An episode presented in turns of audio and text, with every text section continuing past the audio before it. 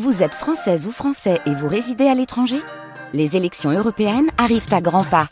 Rendez-vous le dimanche 9 juin pour élire les représentants français au Parlement européen. Ou le samedi 8 juin si vous résidez sur le continent américain ou dans les Caraïbes.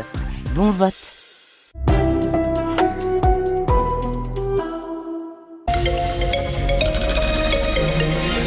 Et il est tout juste 8h du matin sur France Bleu Limousin.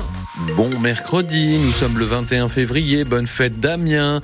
Euh, le temps, c'est pas foufou aujourd'hui. Hein. Euh, les chances de voir le soleil sont plutôt faibles, surtout en, en Haute-Vienne. Les températures maximales du jour, 8 à 14 degrés.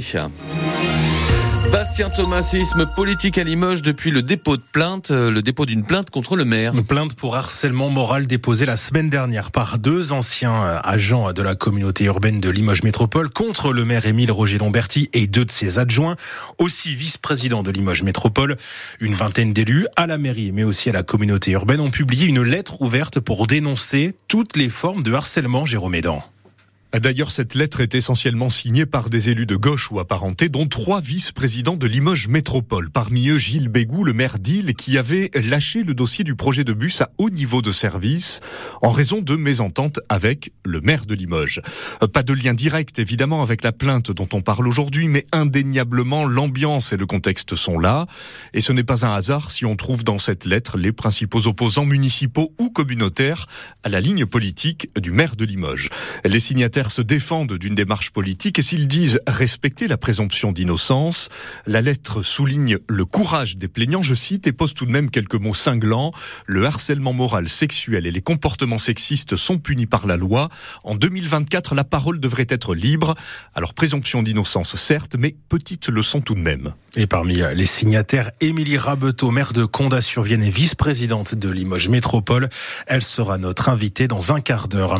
Huit mois à onze ans de prison requis contre les sept accusés lors du procès des attentats de Trèbes et de Carcassonne en mars 2018. Le gendarme Arnaud Beltrame avait été tué lors de l'attaque d'un supermarché. Le verdict est attendu pour vendredi. Une série de cambriolages en Haute-Vienne le week-end dernier à Saint-Just-le-Martel et à Saint-Paul. Trois maisons ont été visitées par effraction. La gendarmerie appelle à la vigilance et assure avoir renforcé sa surveillance. Un incendie a touché une maison de Ménoir en Corrèze hier soir. Les planchers ont été détruits par les flammes. Vingtaine de pompiers ont été mobilisés. Il n'y a pas eu de blessés. Aucune réponse aux agriculteurs. Après des séries d'annonces du Premier ministre Gabriel Attal pour calmer leur colère et surtout pour faire cesser les blocages de ces dernières semaines, le président de la République a lui rencontré les dirigeants des principaux syndicats agricoles hier et la semaine dernière. Mais ça ne suffit pas à trois jours de l'ouverture du 60e Salon de l'agriculture porte de Versailles à Paris. Il faut du concret maintenant pour Anthony Fessa, des jeunes agriculteurs de la Haute-Vienne, éleveurs aussi à Bessines-sur-Gartempe. On a des paroles, on a des promesses, on a plein de choses, mais on n'a rien de concret. Donc on va faire en sorte de déplacer du monde sur le département pour qu'à l'échelle nationale, il y ait un nombre de personnes assez important pour recueillir euh, ben, M. Macron selon l'agriculture. Donc aujourd'hui, ben moi, voilà, personnellement sur l'exploitation, c'est mon papa qui va y aller. Aujourd'hui, voilà, c'est bien pour avoir des réponses concrètes. Les discours ne suffisent plus. On veut vraiment des engagements pris réels et, et concrets par le président de la République euh, qui vont faire en sorte qu'on puisse vivre réellement de notre métier. Des, des vraies réponses à ce qu'on demande parce qu'aujourd'hui, euh, l'ensemble des mesurettes qu'on a là en annonce depuis depuis quelques temps, c'est compliqué quoi. Parce que je pense que sinon on, ben, ça va pas mettre 15 jours à ce qu'on rebloque partout, hein, clairement. Le Premier ministre Gabriel Attal doit s'exprimer dans une heure. Il doit faire de nouvelles annonces à suivre en direct vidéo sur francebleu.fr et sur l'application ici. Le couple Missak et Méline Manouchian vont entrer au Panthéon 80 ans jour pour jour après la mort de Missak, fusillé par les Allemands le 21 février 1944.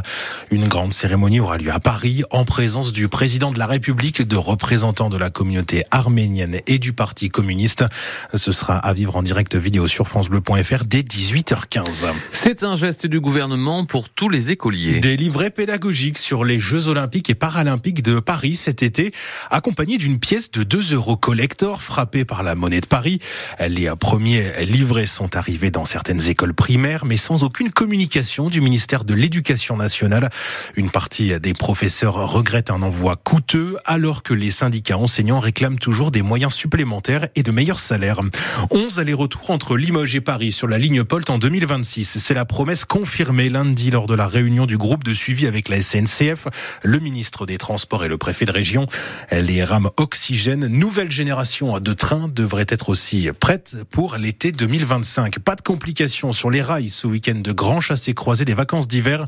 Le trafic devrait être quasi normal sur les grandes lignes. Le syndicat Sudrail appelle à la grève pour vendredi et samedi. En football, suite et fin des huitièmes de finale allée de la Ligue des Champions ce soir dès 21h. Arsenal se déplace au Portugal pour affronter le FC Porto. Naples reçoit le Barça. Hier, l'Inter de Milan a battu l'Atlético Madrid un but à zéro. Dortmund et Eindhoven se sont quittés sur le score nul, un but partout. Et puis la France compte un nouveau millionnaire vainqueur de 73 millions d'euros à l'euro million. La France compte le plus grand nombre de joueurs gagnants à cette loterie européenne et dans les chiffres, 5 des 5 des 10 plus gros gagnants sont français. La France qui compte le plus de joueurs total dans cette euh, loterie européenne. 73 millions d'euros. Qu'est-ce que vous feriez, vous, avec 73 millions d'euros C'est une très très bonne question. On sait même pas ce qu'on ferait avec. Non, non, je pense que je me ferais plaisir comme Moi, je vais les redonner à la personne. française des jeux. hein, voilà, je sais pas quoi en faire. Je vous les laisser. Par contre, c'est pas bien de mentir. La météo aujourd'hui, euh, c'est du gris, c'est du gris. Peut-être un petit peu de soleil sur la Corrèze. Toutefois, euh, des pluies éparses peuvent se produire sur la basse marche ainsi que sur les monts de Blanc et d'Ambazac en cours d'après-midi. Les températures maximales pour ce jour entre 8 et 14 degrés. 14 annoncés à Brive. Il va faire 11 à Limoges, Herche et Bellac. 10 degrés à Saint-Thirier, Saint-Junien et Ussel. Et demain, jeudi, ciel encore couvert et des conditions qui restent maussades.